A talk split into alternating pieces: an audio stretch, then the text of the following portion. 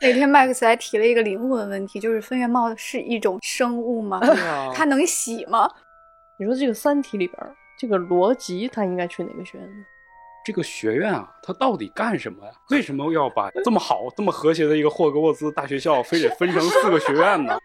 事实上，作为一个这个沉迷学术的鹰眼人，主要我的眼光还是遥望着这个宇宙。我其实没有很关注我们外边的景色。好的，这就是为什么邓布利多那句话贯穿了全书，就是最重要的不是你是什么样的人，而是你选择成为什么样的人。嗯。Hello，大家好，这里是由未来事务管理局独家出品的丢丢科幻电波。丢丢丢丢丢丢丢丢，我是今天的主持人 Max。在这个丢丢里，我们经常会提到几个 IP 啊，比如说 EVA，比如说《神秘博士》，还有一个呢就是《哈利波特》啊。哈利波特在二零零一年，哈利波特的第一部电影上映之后呢，距今已经二十年了。华纳 HBO 呢也宣布了，在二十年之际，将在二零二二年的一月一日上线一个《哈利波特》二十周年回到霍格沃兹。那本期节目呢，也是想带大家一起回到霍格沃兹这所魔法学校，聊一聊这所学校中非常有趣的四个学院的设定，以及在设定中这些学院都有哪些好玩的故事。今天呢，和我一起来聊《哈利波特》这个作品的还有三位主播，大家也分别介绍一下自己是来自哪个学院的吧。大家好，我是主播悠悠。那悠悠，你是来自哪个学院的呢？呃，我是一个聪明的拉文克劳，可以叫我鹰院人。今天今天不是喜欢所有人，今天是我是音乐人，聪明人。前辈呢？我就是毫无疑问啊，以前也多次在节目里反复重申，我就是一个蛇院人。呃，船长。我是一个混乱中立的学生，最后可能会因为举棋不定而被分到赫奇帕奇。举棋不定，太好笑了，这很真实，这特别特别真实。那其实我就有一个疑惑呀，就是在我看这么长时间的《哈利波特》的这个电影或者是小说当中，都有一个疑惑。这个疑惑困扰了我很多年，尤其是在我最近重看《哈利波特》第一部的时候，就是在所有的这些小孩儿他们都进到霍格沃兹之后，然后这个弹幕上就开始刷屏了啊，这个格兰芬多报道啊，哈奇帕奇报道啊，什么什么什么报道，嗯，就大家其实对于这个学院的代入感特别强，是的，就可能不会说以学校来自居，但通常都会说，哎，我是哪哪哪的，就像各位主播一样，嗯。那我就有一个疑问了，就是这个学院啊，它到底干什么呀？为什么要把这么好、这么和谐的一个霍格沃兹大学校，非得分成四个学院呢？还要有竞争关系？对，那天 Max 在办公室突然问：“这个分院是不是分专业？分专业呀？”对。对我们纷纷拍案而起不是。我觉得老麦今天这个问题特别好哈，他今天在我们整个节目里都会不断的问出这种特别触及灵魂，但是呢，听上去好像很杠，但其实你仔细想一下，他又问的很有道理的问题啊。对，对对对，所以今天我们先来聊一下，为啥一个好好的霍格沃茨非要分四个？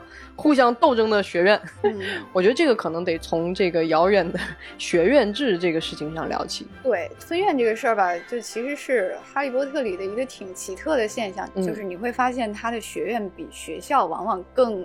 更有存在感，更抢眼，更强势。他的院长比校长更有主导的作用。就像刚才说的，不以我是霍格沃茨的学生自居，而是都说我是什么院的学生。嗯嗯嗯。然后他整个的故事也是围绕四大学院及其学生的合作和对抗而展开的。是，包括整个哈利波特核心情节，善恶的对抗，哈利和伏地魔的对抗，它其实是两个学院的对抗。嗯。最后他打败伏地魔的关键啊，就是那七个魂器。其中四大学院的遗物也是重要的组成部分。嗯，所以说回到 Max 的问题，到底为啥要分院？大家一起不好吗？你这是完全一个一个中国人的灵魂的质疑。主要是船长刚才说了，说是一个合作和对抗的故事，但是我在这个故事当中只看到了对抗，没有看到合作呀。对这个。跟中国学生的生活经验和常识还挺违背我们的常识的，就是我们入学只会分班，然后也没说班和班之间就要。倒是有扣分这一项，经常我们这个扫地不合格了，然后就扣五分之类的，大队部就过来了。对，大家的竞争是以某一些更客观的因素。对，这个可能是现代国内的教育制度跟传统西方的一个古老的教育制度一个根本不同，也导致大家中国的读者不太理解为啥要分院这个事情。那么在现实中呢，学院制是以英国中世纪大学的时候的一个传统的模式。嗯，对。然后呢，英国最典型的三所学院制的大学呢，就是牛津、剑桥和杜伦。剑桥呢有三十一所学院，牛津有三十九所学院。然后给大家说一下他们各自最著名的一个学院，在剑桥呢，最著名的就是三一学院了。它是剑桥规模最大、财力最雄厚，也是名声最响的学院之一。它还有剑桥最美的建筑和庭院。然后它的学术成就也是剑桥最顶尖的。它到现在一共培养了三十四位诺奖得主，六位英国首相啊，包括牛顿、培根、拜伦、维根斯坦等等。然后呢，它的一个姊妹学院，也就是牛津最传统、最贵族化的学院，就是牛津的基督堂学院。那么这个基督堂学院呢，也是《哈利波特》的拍摄地。对，就是霍格沃茨的这个拥有四个条桌的大礼堂，还有它的一些中庭的场景，都是在这儿拍的。基督堂学院也是非常的。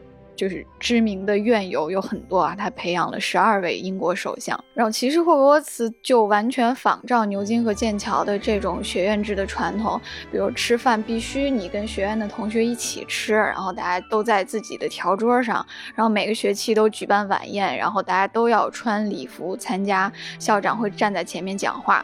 然后我们再来看一下学院 college 这个词，这个词来自于拉丁语，我念的不太标准，collegium。C o l l e g i u m，然后这个词的一部分呢是动词，lego electum，它是收集、聚集和挑选的意思。还有一部分呢是一个介词，c o m 念 com，是与和的意思。所以它们两个合起来呢就是一起选择。然后还有一个跟 college 长得差不多的同源的词叫 colleague，同事。同事就指的是被选中一起工作的人哦。这么一说，那听起来还是很商务。不是 不是，怎么 怎么会商务了呢？那你说那个，如果在学院里我要见到其他的，我应该先同志您好，我也是格兰芬多的。我觉得有点这个意思，有点意思。对，就是在古罗马的时候，college 就是一个联合的团体，比如说行会啊、公司啊、俱乐部啊，然后有一些。有权势的，比如说法官、神父、占卜师组成。然后到了现代呢，这种为了教育而形成的 college 就是学院了。嗯，对，它就是一个以此为目的的，就是被挑选的人一起学习的一个机构。它是为学生提供交际和提供日常住宿的一个地方，就是交际是很重要的。嗯，因为学院会为他的学生提供独有的人脉资源。比如说《哈利波特》里的斯莱特林吧，他就是一个纯血的，就是 权贵阶层大本营。对对对。哎，那我有一个疑问啊，如果不分学院，是不是大家伙的这个交际更开阔呀？我觉得首先我们要重新理解一个事情，就是霍格沃茨不是说他先有了一所学校，然后由一个人说我强行把它分成四个学院，然后呢再根据这四个学院去拟定他们各自的招生简章以及适应的人才。他的他是反过来的。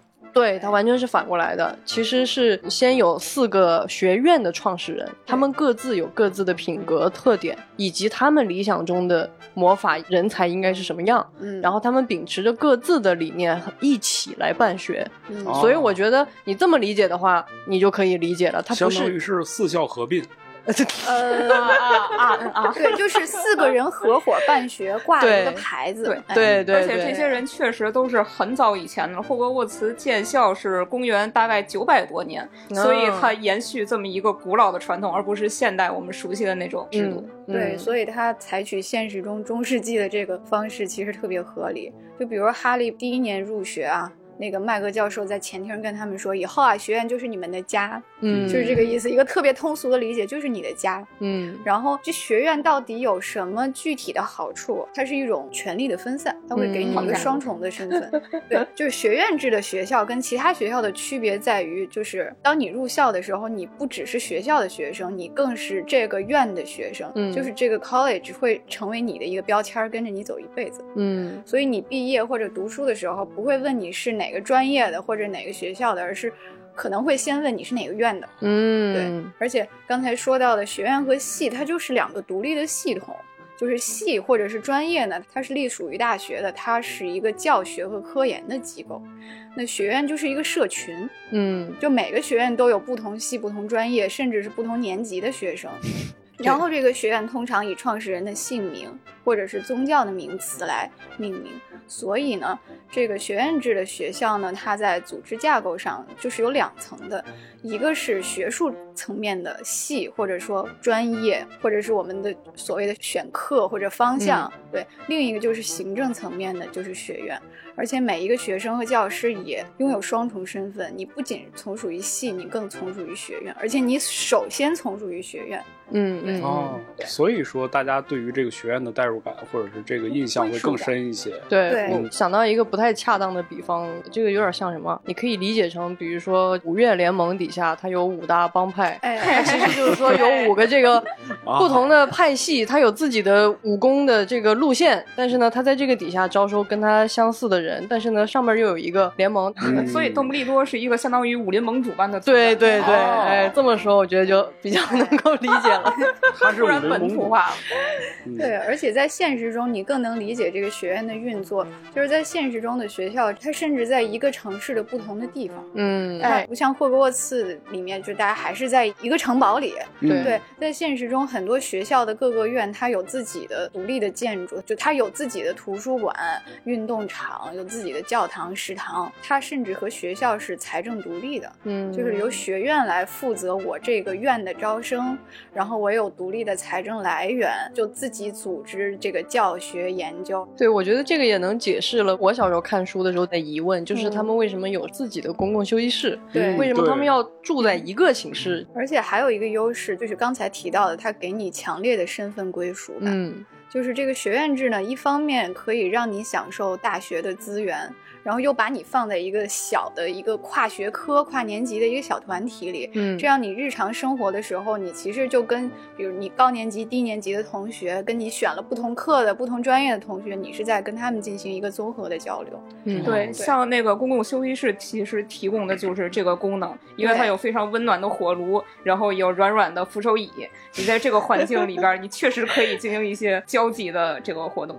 对，而且你在书里可以看到很多学生的。社交活动都是在院和院之间和院的内部进行的，比如体育比赛、魁地奇比赛，其实就是四个学院打，对吧？然后还有一些社团活动，在现实中甚至还有考试和典礼，都是一个院自己办的。对，嗯嗯。然后呢，就还有导师，在书里面每个学院是有院长的。对对对。那么在现实生活中呢，学院就是给学生来提供一个学术和生活上的支持。就是学生的这个导师呢，通常就是他所在的学院。那么你要跟你的导师定期会面，就像你要定期跟麦格教授去 去他办公室去谈心，然后哎说说最近的学习，哎汇报一下。假如说你姓波特的话，你的这个频率会比别人要高上很多倍。怎么老是你们仨？那我们在看到哈利波特的那个分院帽的那个环节的时候，就我们能发现，其实他还是。听了一些这个小朋友自己的意见，对对对，是的，嗯，哈利他自己就是做出了抉择，但是我个人的看法是，可能这个也是跟你这个小朋友的意愿到底是不是那么强烈有关。嗯，像哈利他就是非常的绝望，他说我不要去那个可能会让我变坏的斯莱特林，我必须去格兰芬多。嗯，所以分院帽才这样考虑到了，而且同时你也必须拥有足够强烈冲突的那种双重素质，才可以让分院帽考虑。你的意志，像比如说马尔福，他可能就没得选。对我记得那个细节是分院帽几乎还刚碰着他的头发，就大声的喊出了斯莱特林，对吧？那到底是分院帽来给大家分类，给大家选择学院，还是说？呃，我其实相当于只是走一个过场，然后他会告诉我们 说啊，他其实属于这儿，他其实属于那儿。走过场可赢了，你这个形式主义是哪来的？那天麦克斯还提了一个灵魂问题，就是分院帽是一种生物吗？它能洗吗？什么鬼？它看起来很脏啊！我觉得这个问题非常的触达本质，就是它到底是什么东西能够对学生进行挑选呢？嗯嗯。呃，我觉得分院帽是。罗琳对学院制进行的一个改良和简化。嗯嗯，就现实中，你学生是要自己申请学院的，是对对，这个学院要是不要你呢，你甚至都进不了这个大学。就是要写申请信哈利一开始他就有这个。担心，像哈利一开始他就有这个担心，他觉得他可能会直接被退学回家，因为他完全不了解魔法世界。是的，是的。他担心自己被退学回家，不是因为学校不要他，而是因为他担心这些学院不要他。嗯。那么在故事里呢，大家都是十一岁的小孩子，就太小了，他咋知道就还没有能力决定自己的未来？所以就放了一个分院帽这样的辅助来进行，看似是强制的挑选，但其实不是的。就是这个分院帽并没有出现在罗琳的早期设定里。就是他一开始是决定我是要分四个学院的，每个学院有不同。就是他一开始是决定霍格沃茨是一个学院制的学校，但是他没想好怎么分，就总不能让小毛孩自己写申请吧，得有一个东西吧。尤其是哈利是没有在这个魔法世界当中的，他根本对这个都不了解。对啊，所以他一开始是想编一个魔法机器啊，他又觉得太简单了。后来他又想要么在门厅里就放那四个创始人的石像。在分院的时候，他们就会活过来，自己挑选学生。这个挺有意思的。对，你觉得很合理哈？但是他觉得还不够完美。嗯。然后他拉了一个单子，写上了好多可能的分院方式，就还有什么抽签、抓阄。这算是一种穷举法吗？穷举法是的，是的。交给命运。对。然后后来就想到了，干脆用一顶会说话的帽子把结果说出来。嗯。那么就要让小朋友们戴上帽子，就。成了分院帽。嗯，对。说到这个分院帽，它到底是一个什么东西？这个在原著里边，它有一种模糊的设定，是这个四大创始人他们各自呢把自己的这个魔力注入了这个帽子，这个帽子他就拥有了就是关于这四位创始人各自的这个意志和他们想要的那种素质，所以他才能够去判断说，哎，你这个小孩儿。你是一个格兰芬多，还是你是一个斯莱特林？所以分院帽才是校长，是吧？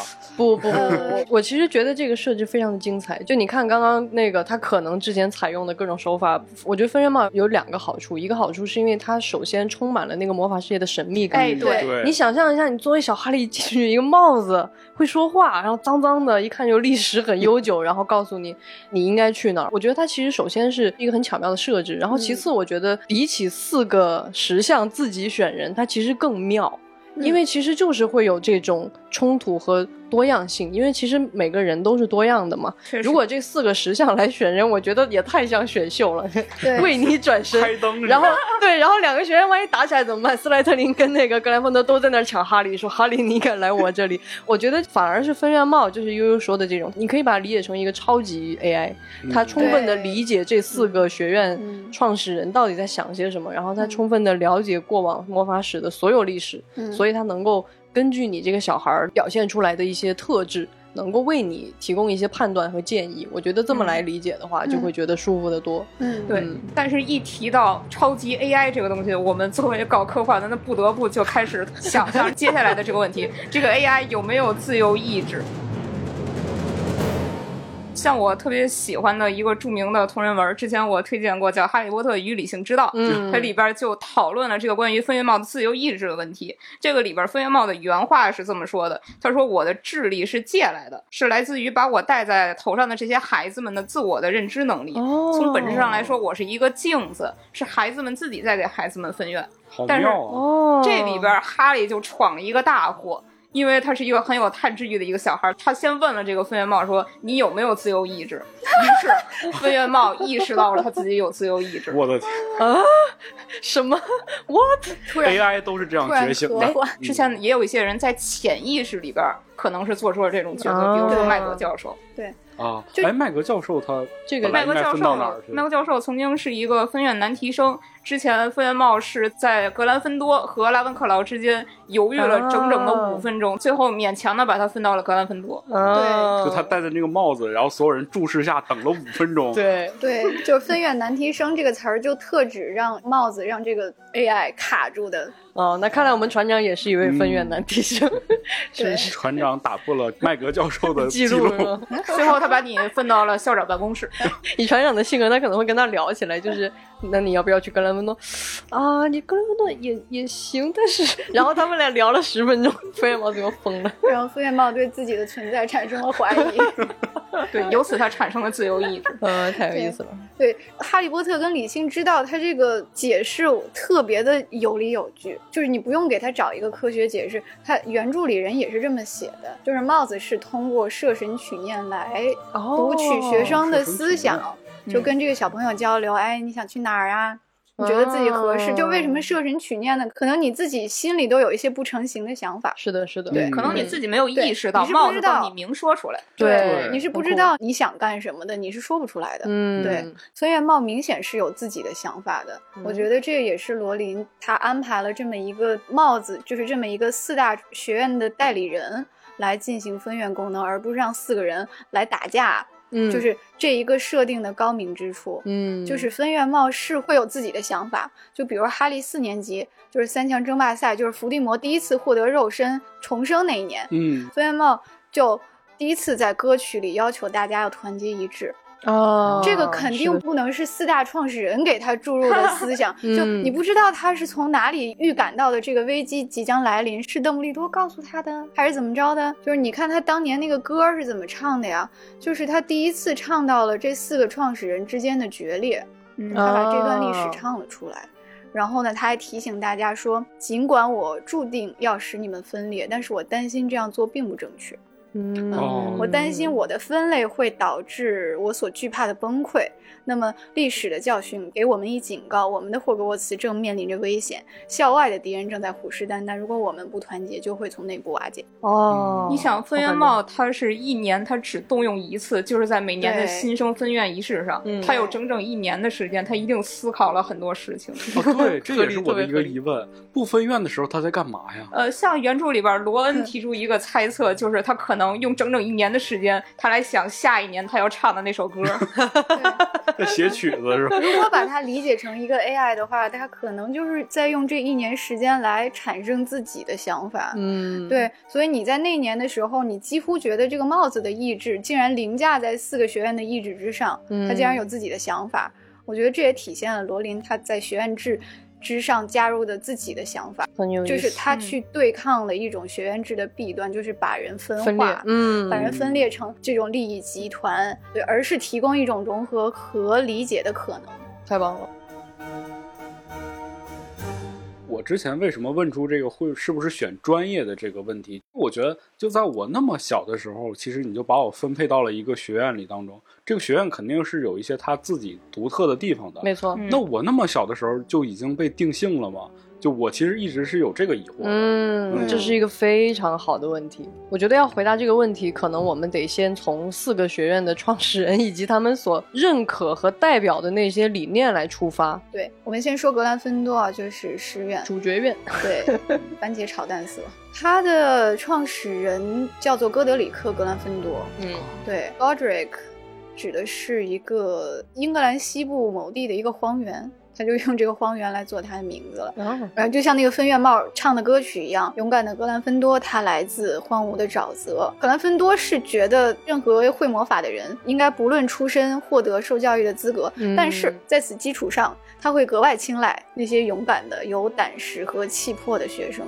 对，这就是为什么格兰芬多学院会以忠诚、团结、勇敢为特质。嗯，然后格兰芬多呢，最开始跟斯莱特林是就是在四个人里面。他们是最要好的朋友。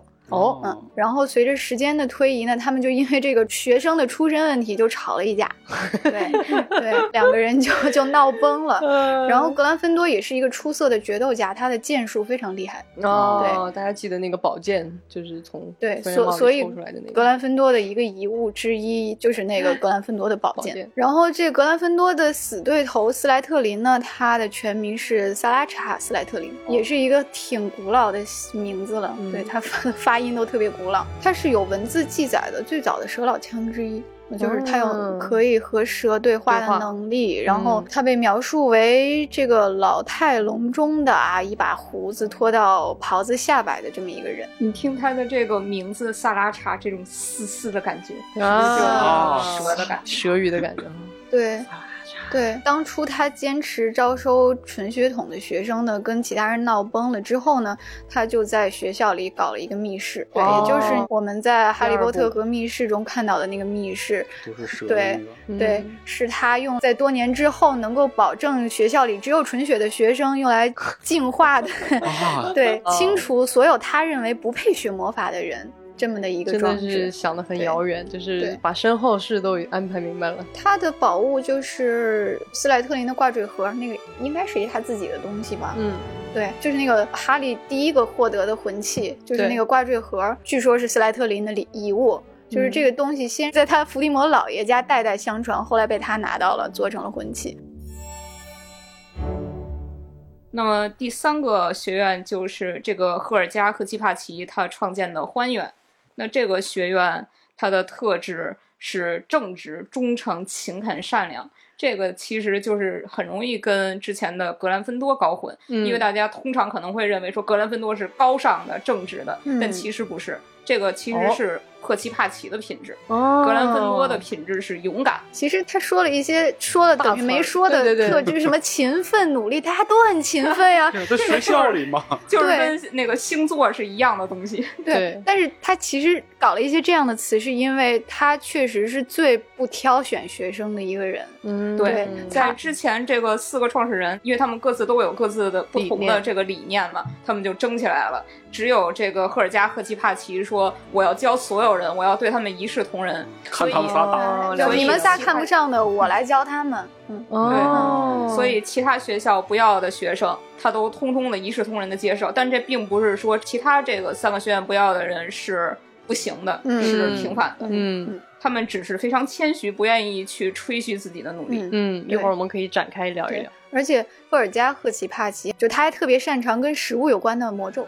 哎，对，像这个欢苑他们的公共休息室就是在地下的这个食堂旁边。对对对对，嗯，据说那个霍格沃茨宴会上的很多传统菜肴就是赫奇帕奇搞的。对对对，而且最早还是因为他去让很多家小精灵在霍格沃茨的厨房工作。嗯，对对，他目前已知的遗物就是那个赫奇帕奇的金杯了，后来也被做成了魂器。感觉也是个跟吃的有关的，对，还是吃的喝的，对 对。那么最后一个学院就是我们英院拉文克劳了。我们的这个硬件条件可能是比较高，因为你必须脑袋非常的聪明，然后呢，你可能会为人比较公正，然后有求知欲。而且我很想强调一点，就是我们是除了欢院以外最包容的一个学院，因为我们沉迷学术，我们不 care。像因为我们的院长就是菲利乌斯·弗里维教授，他是一个妖精的混血。你不提一下，你们品味也很不错嘞。哪方面？我们的品味哪不错呢？你都不知道你们院长、你们创始人的事儿。你们的创始人就是拉文克劳，这这霍格沃茨的选址和名字都是他起的。哦，这确实多好看的地方，悬崖上下面有湖，对吧？也挺危险的。哎，好看，这这要易守难攻。对，但是风水又得好。事实上，作为一个这个沉迷学术的音乐人，主要我的这个眼光还是遥望着这个宇宙。我其实没有很关注我们外边的景色。好的，好的，好的，感受到了贵院的高傲呢，比我们学院还高傲呢。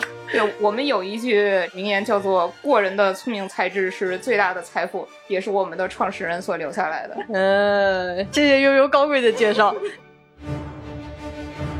大家分享的这四个学院啊，都是什么啊？应该是具有什么样品质的人才能在里边学习生活？那我就想知道了，所谓的这个蛇院啊，也就是斯莱特林啊，为什么这个地方总出坏蛋啊？你像我们所知道的 伏地魔啊、马尔福啊，我今天不得不出现的全部原因就在于老麦问了这个问题。对，不，我当时质问前辈，我就说这么坏的一个学院，为什么不把它取消呢？是的，是的，我也是很认真在思考这个问题。我觉得首先要回到为什么会分这四个学院的一个理解，就是首先我不认为这四个学院是一种绝对的对人的区隔，确实一种绝对的对人的评价。就是我觉得刚刚为什么我特别喜欢船长解释的那个有一个共同选择这样一个含义在里面，这也是罗琳写《哈利波特》的一个非常重要的原因，就是人是复杂的，是多面的，而且人是会变化的。在这样的一个前提之下，我觉得这个学院的区分，他看重的人的身上的这种品质，他并不是说我只有这个品质，比如说蛇院的人就一定是因为他坏，或者说因为他有一些。欲望很强，所以他来到这个学院。我觉得这个跟斯莱特林这个学院一开始的一些理念有关系。比如说，他为什么会想要纯血？他为什么看重这个血统？他为什么不想要这种所谓的被污染？就是因为可能在他的心中。他对魔法反而有一种至高无上的这样的尊崇和推崇。那这个东西往好了说，它可以变成一种让你变得很愿意去深入研究魔法；但是往反面，它立刻就会展现出它坏的那一面，就是他会党同伐异。他会驱逐一切打着这个高贵的理念，但是他可以去做很多坏事儿，所以我觉得这个是对我非常有启发的一点。因为其实，在我的成长过程当中，有时候会反思，就是我是一个坏人吗？就是我那么喜欢蛇院，但你要说我是个坏人，我是绝对不认的。另一个蛇院特别吸引我的一个点，就是我觉得他对人的考验其实很重，他容易在一上来给你很多的好处，比如说看上去很光鲜的人脉关系，比如说这种看上去最孤立其他学院，觉得自己最厉害的那种高傲。那种恨不得就是要把其他学院的人都打压下去，就是我一定要占那个王座。你很容易受到这些东西的诱惑，但是如果在这样的环境里，你能够真正的去秉持这个东西，就是我说的它派生出来的反面的正面的东西，比如说那种更多的谨慎的东西、怀疑的东西，对自己的一种相信。其实我觉得他也是能诞生很伟大的人的。比如说斯内普这个人，我觉得还是挺有蛇院的特点的。如果斯内普他不是。坚定的相信着他最后要的那个东西，就是我要达成我的誓言，我要保护这一切。其实你说他的手段是什么？他就是可以在这个过程当中去忍辱负重，他可以假意向伏地魔去献媚，他可以用一切的伪装。是的，但是他认为他要的那个最终的结果和目的是不可撼动的。我觉得这也是他呈现出来的正向的一面。但是在这过程当中呢，当然反面的东西我们也就都很熟悉了。嗯但是也的确有斯莱特林从始至终的扛住了刚才前辈所说的那些个诱惑，那就是斯拉格霍恩。我特别喜欢这小老头，他是一个彻头彻尾的斯莱特林，特别斯莱特林。对，你会发现，假如说世界即将毁灭，世界上只剩下最后一个人了，那个人一定是斯拉格霍恩，他会他会让自己活得非常的舒服。对对对，他的那个小精明，他的野心，他的所有东西都为自己所用。他是一个精明的利己主义者，但是与此同时，他没有做过任何坏事儿。嗯，甚至最后在那个霍格沃茨大战的时候，他也是留了下来，帮助抵抗伏地魔的一员。嗯，对，斯拉。霍恩是一个站在了光明面的斯莱特林。其实听完之后，我就能够理解了，就是这个蛇院对于前辈的魅力在哪。其实他是一种敢于提出挑战、提出疑问的这样一个人。往往我们在故事当中会发现，这种人其实是不招人待见的。嗯，就他会被人排挤或排斥，所以说大家伙觉得他是一个反派。我觉得可能是这种心理，就导致了。很多斯莱特林因为不受别人的理解，然后慢慢慢慢就走向自己的极端了。对，就是林品说的，其实每一个人都会有几个学院的一些特质。就是它并不是互斥的。讲完斯莱特林，其实就讲完这个所谓的坏学院之后，我就有一个更加难以解释的这个疑问了啊，就是我们这个所谓的好学院格兰芬多呀，他就不会把孩子们教坏吗？因为他所崇尚的是一种勇气啊，什么冒险啊。对，我们能经常说到这个扣分大院是吧？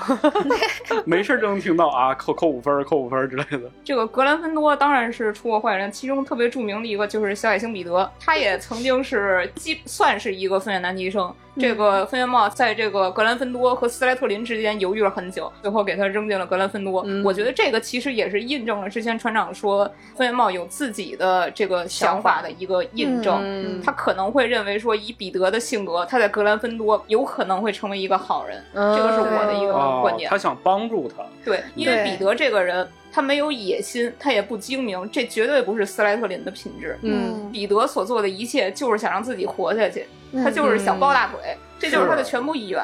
他甚至当了耗子，当了那么多年。对，所以分院帽可能是想说，假如说他去抱那个詹姆这些正义的人的大腿，他可能会变成一个好人，但是最后没有给他搬回来。其实原著还有一个设定是说，这个分院帽有可能出错，这是邓布利多说的，但是邓布利多说的也不一定是对的 只是都有可能出错。所以可能就是刚才悠悠说，分院帽想让他去抱一个正义的大腿，而不是在斯莱特林可能更会让他学坏。你看他最后的结局，他是有一些格兰芬多的特质残存在那儿的，嗯，就是这个小矮星彼得最后为什么会死掉呢？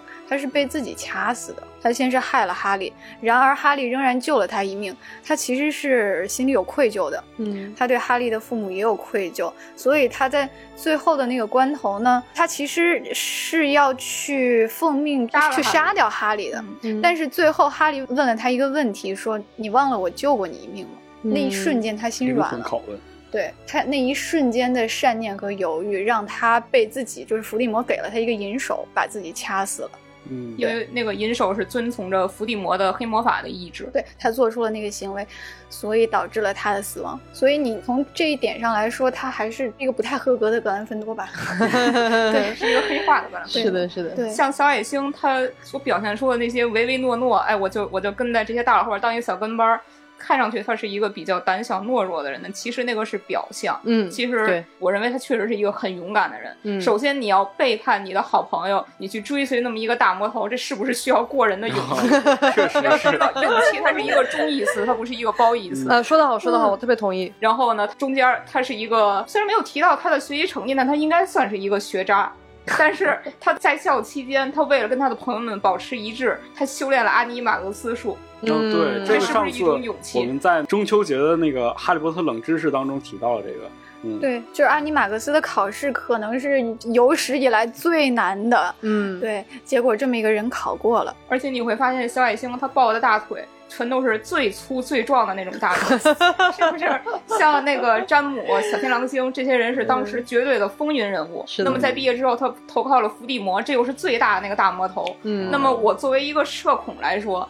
我是绝对做不到这种事儿。嗯，我觉得你敢于去抱大腿，就是一种极大的勇气。是的，我我觉得悠悠这个也让我想补充一点，就是我们说的对人的品质的理解，其实很多时候容易流于表象。表面上的一些好像很坏的样子，我就说你可能是个斯莱特林；你表现的好像特勇，什么都不怕，我就说你是个格兰芬多。但其实真正能够体现这个人是谁，往往发生在一些。不表面的时候，这就是为什么赫敏是一个彻头彻尾的格兰芬多，而不是拉文克劳。是的，因为赫敏自己做出了选择，在第一部差不多将近结尾的时候，他和哈利打算去面对伏地魔了。然后呢，哈利让他走，然后赫敏就对他说一段话：说我确实有一点小聪明，但是有比聪明更重要的事情。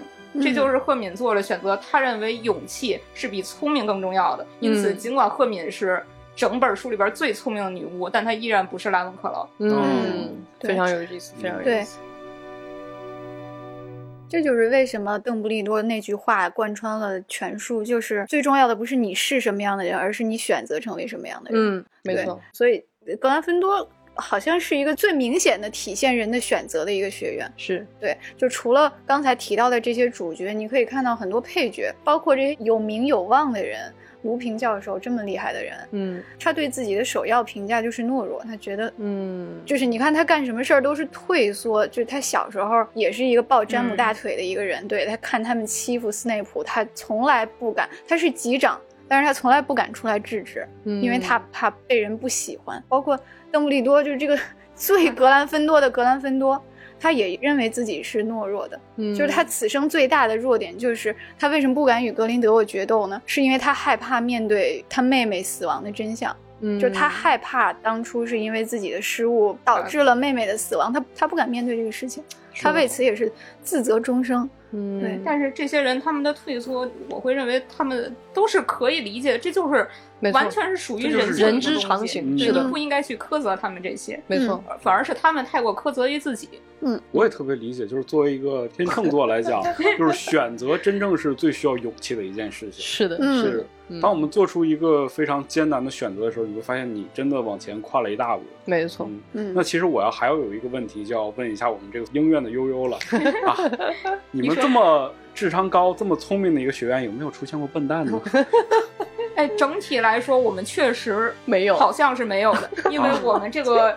是一个硬件条件。今天唯一一个受到了否定的这个问题，可能我们当中出过的最像是傻瓜的一位是给他们二年级的时候的黑魔法防御术教授洛哈特。哦，他是他是音乐的居然。我一直以为他是格兰芬多呢，铁打的那么自大。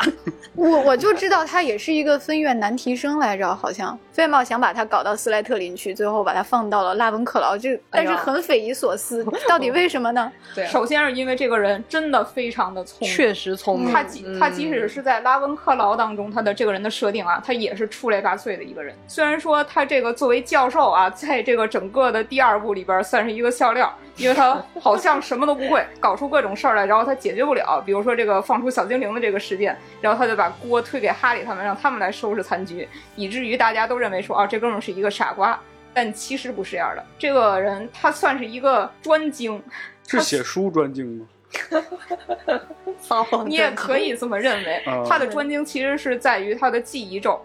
嗯，罗哈特是一个举世无双的记忆咒大师，他把他所有的精力都用在了磨练这方面上。那他为什么要这么做呢？因为他想要去得到那些名利的东西。嗯嗯，他所做的事情就是他去追踪那些最伟大、最厉害的巫师，然后呢，去套出他们所有过的那些传奇的冒险的英雄的经历，然后他会对他们施一个记忆咒。让他们忘了这个事儿，然后把这些人的故事套在自己身上。哦，你可以看出这人是不是一个商业营销鬼才？我也能够明白为什么他最后去了影院，可能就是悠悠说的，就是贵贵院对这个硬件条件的那种。极端的推崇，啊，就是他太聪明了，聪明的我根本就不舍得，哪怕他会变坏，我也不 care，因为我只 care 他足够聪明这件事情。对他就是一个典型的把自己的聪明用在了歪道上的。是的，是的，我觉得就是一句中国老话：聪明反被聪明误。像霍格沃茨大战的时候，莱文克劳留下来的学生是倒数第二少的。这些人觉得说战争与我们没关系，我们只是搞学术的。嗯，所以你你会觉得拉文克劳可能会有一点冷漠。嗯，呃，或者可以说是绝对中立比较准确。嗯，我觉得这个也很说明问题，就是可能拉文克劳的人会觉得说你们的。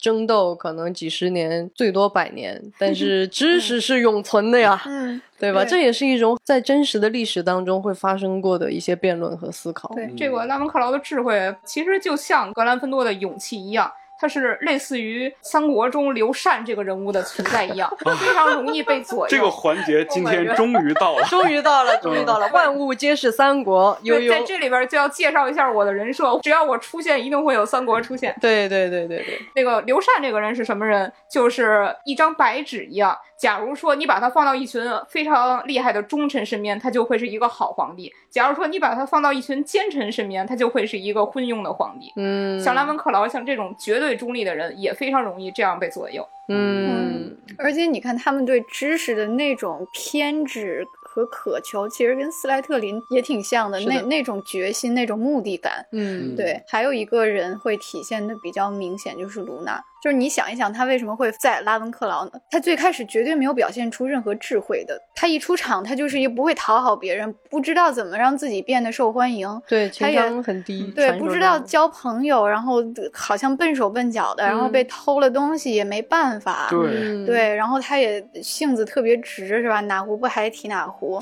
对对，就甚至是有点格兰芬多的一个人。就是拉文克劳为什么会要他呢？嗯，你是从他这个人物的蛛丝马迹中理解到。他其实对知识的渴求凌驾于一切。嗯对，他的爸爸是一个唱反调的主编。对，那是一本八卦小报呀。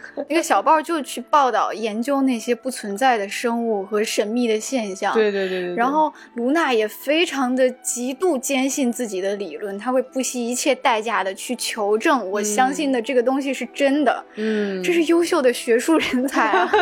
卢娜她的智慧是跟赫敏完全的相反，她所代。代表的是一种出于你内心的这个感性的那种灵性的所谓的智慧。嗯，这也是为什么他外表表现的仿佛是疯疯癫癫的，这个就就是大智若愚嘛。而正相反的是，同样是非常聪明的赫敏，他所代表的是麻瓜科学的这样一种实用主义的，嗯，呃，这样一种理智的精神的代表。是的，是的。你会发现赫敏他对于那些没有用处的、不着边际的、虚无缥缈的事情非常的抵触。嗯，比如说他特别讨厌占卜课，嗯，他觉得这玩意儿伪科学，而且没什么用处，为什么我要学它呢？在魔法世界里还有伪科学这一说吗？伪魔法啊。对他会觉得为什么我要学这个东西？为什么我不能把这个时间去用在练习更重要的这个魔咒上？嗯，是的，是吧？但是一个典型的拉文克劳绝对不会这么想，他们会觉得说，哎，这是一个知识，我要学会它。我的目的就是去学知识，我并不管它有没有用处，或者它到底是真是伪，我就是想知道。嗯，知识没有高低贵贱啊，太厉害了。你会发现赫敏是一个特别有目的性的人，没错，他学习知识是为了用来达到他的目的。这个目的有可能是说，哎，我想当第一名。这个是一个目的，然后另外我还想去推动家有小精灵的解放，是吧？我还想让这个世界变得更加的公正。嗯，对他一直是对自己想要什么非常的清楚。其实我觉得赫敏跟卢娜就是你要用中国的这个传统的，你就他一个人非常入世，一个人非常出世。就是赫敏非常在意世俗的很多的东西，包括这种世俗的公正，然后在世俗的体制里获得一个很好的这种评价和位置、权利。但是卢娜在意的就是那种非常出世的东西，她在意的是一种就是悠悠说的灵性的、发自内心的东西。我觉得这样一对比的话，音院跟诗院我也更分得清了。对他们俩就类似于这个太阳和月亮是阴和阳的关系，后面就像太阳一样，是的，它要给这个世界带来光和热；而卢娜像月亮一样，我就是挂在那儿，我静静的发着光，一世而独立。就要说到这个最没有存在感的学院了。也就是我们所谓这个躺平学院，欢院，欢院是什么？哈奇帕奇。对我长久以来一直记不住这四个字到底是是什么，这个到底是多没有存在感，是 太没有存在感。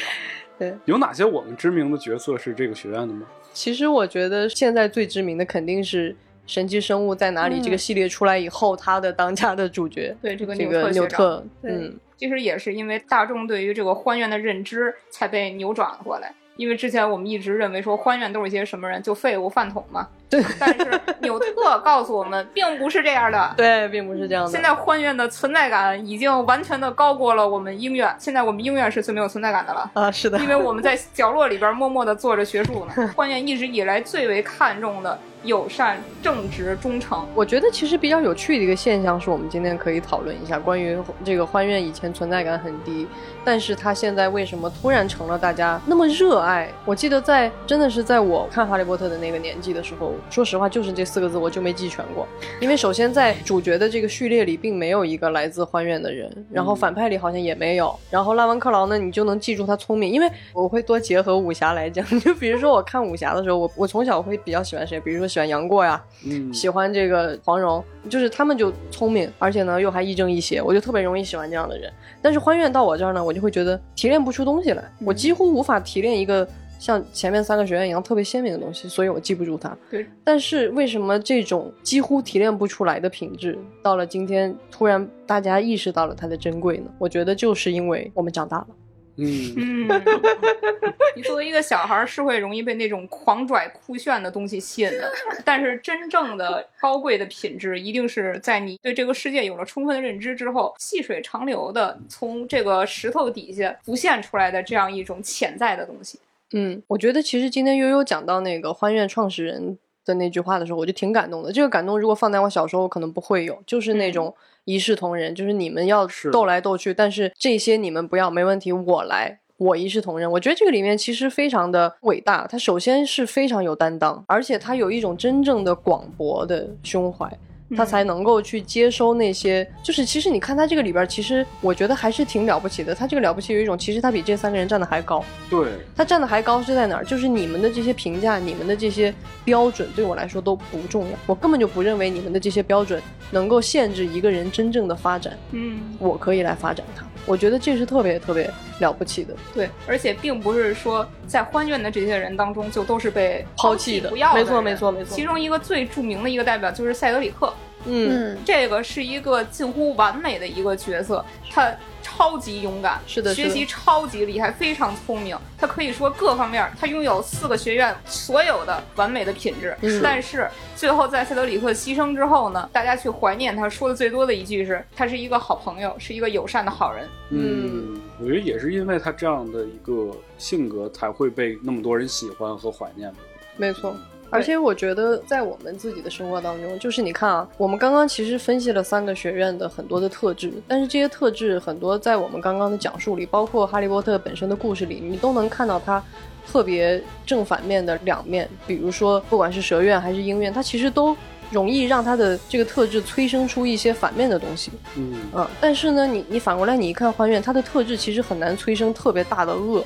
对，是，这是非常有趣的一点。他所秉承的，我记得之前在欢院。翻红的时候，那一阵子社交网络上非常多的文章在讨论欢院为什么现在那么受大家的欢迎。我我记得里面有一句话我还挺喜欢的，他觉得欢院代表的是一种绝对的我们能够保持住的底线。我觉得这一点其实讲的特别特别的重要，就是尤其是为什么我说是长大了才能体会。我们在我们的成长过程当中，从我们充满了幻想，觉得我们自己充满了力量，我可以是任何人。可是慢慢的你长大以后，你会被这个。世界，然后包括被你自己蹉跎到现在，你会突然觉得我也不是任何人，我就是一个普通人，是一个平凡人。对。但是什么东西是普通人、平凡人最伟大的力量？就是那种善良，那种不作恶，那种底线。所以我觉得这也是幻愿现在被大家所喜爱，包括纽特这个角色，大家在他身上看到的那种。我首先我不会去抢功名，我也不想赚钱，我也没有痴迷某一种法术。我其实就是在很善良的在热爱着这个世界，然后尽我的所能去让这个世界变得更好。而且你从情节的设置上，罗琳的安排也非常明显。为什么三强争霸赛，塞德里克是？霍格沃茨的勇士是一个来自欢院的学生，嗯，因为欢院他的理念，他所坚持的信条，其实跟整个霍格沃茨的办学理念，就是跟罗琳设置分院这个动作的它的核心的用意是一样的，嗯，就是我分院并不是为了制造不同，反而是为了允许意见和不同，其实是最大的美德，嗯，对，说的太好了。我觉得这一点也能扣回之前老麦问的那个问题：为什么斯莱特林不被取消？就是首先，我都不是说他不代表绝对的坏，而是在罗琳的这整个体系里，我们一直在问的一个问题就是谁来定义这个坏？嗯，谁来定义这个好？谁有权利因为我定义了好和坏，就去剥夺他人的权利，剥夺他人的性命？其实你往深里想，这都是非常。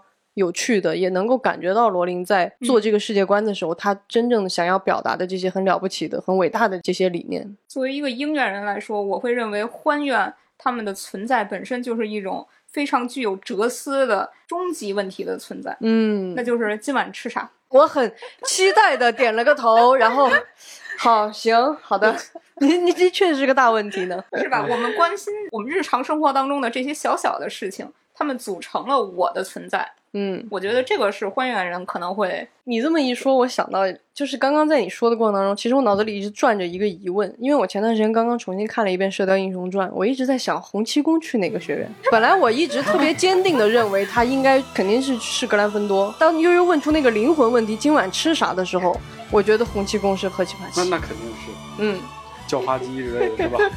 你想想他在自己生命的。最后终结，就他以为自己生命快要终结的时候，他的最大的愿望就是去御膳房吃东西。啊，你你回归了你作为一个人的最本真的状态。没错，没错，哎，太有趣了。那既然都聊到这儿了，我觉得我们可以再开一开脑洞，是吧？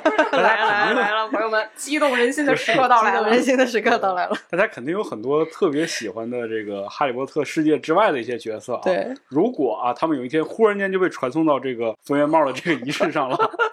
那你觉得他们会被分进哪个学院呢？那船长，你觉得这个是吧？船长，船长，请问真嗣在哪个学院？我在想呢，我觉得真嗣是个非常非常典型的格兰芬多。嗯，就是你甭看他是最怂的那个，他最后选择不要逃避，就已经百分之百符合格兰芬多的特质，就是他选择了不要逃避。嗯，尽管他是一个处处在逃避的人。嗯。我有一种理论，是不是所有的这些少年漫的主角都会被分进格兰芬多？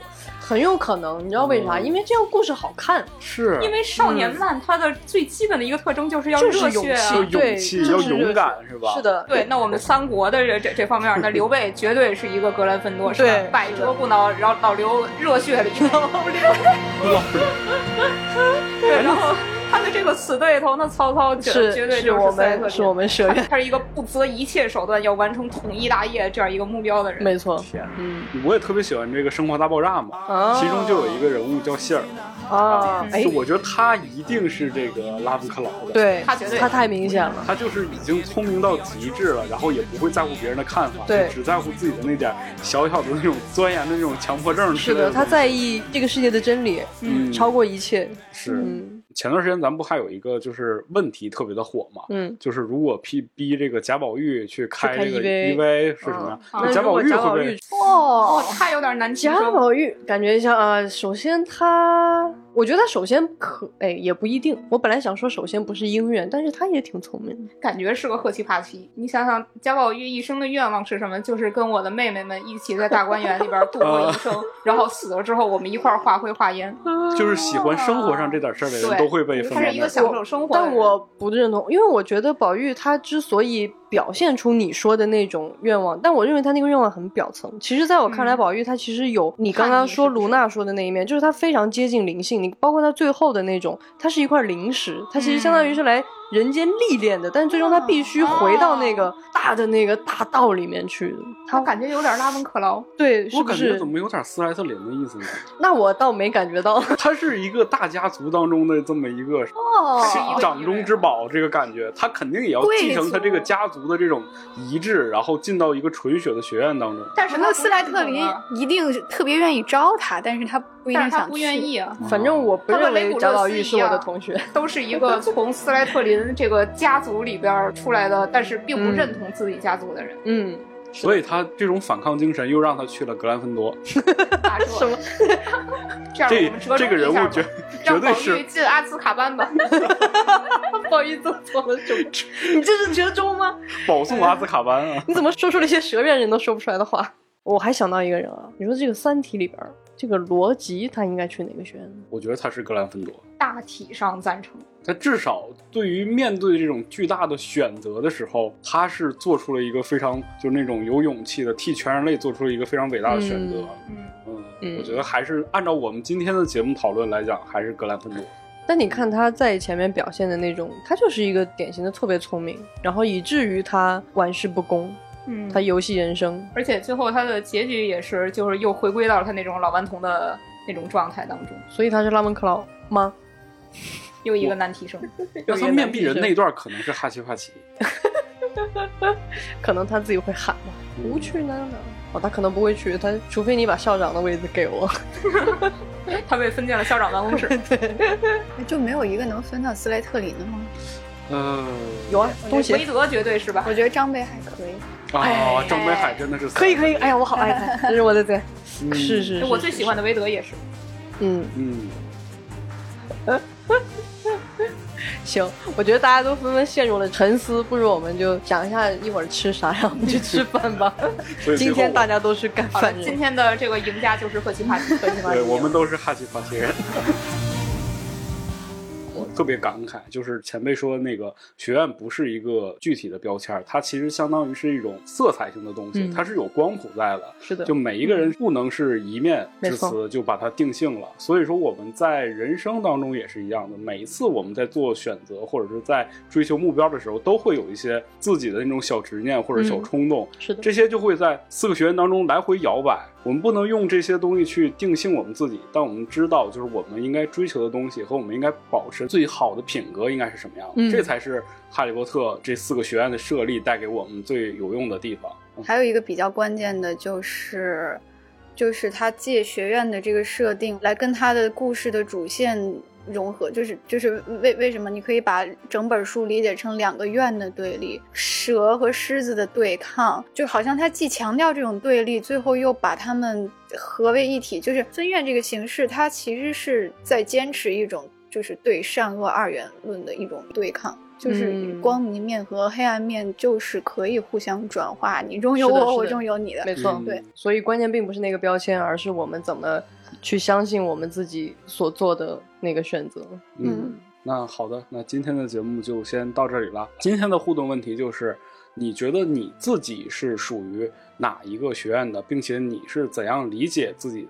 为什么会在这个学院当中的？欢迎大家呢在各大音频平台在评论区留言，跟我们一起来互动讨论。同时也欢迎大家订阅我们的丢丢。呃，我们的节目呢会在各大音频平台上线啊，现在可以在各个平台搜索“丢丢科幻电波”都能听到我们的节目了。是的。呃，然后呢也可以加接待员的微信 f a a 杠六四七，跟我们一起接龙讨论了。那今天的节目就先到这里了，拜拜，拜拜。当当当当当当当。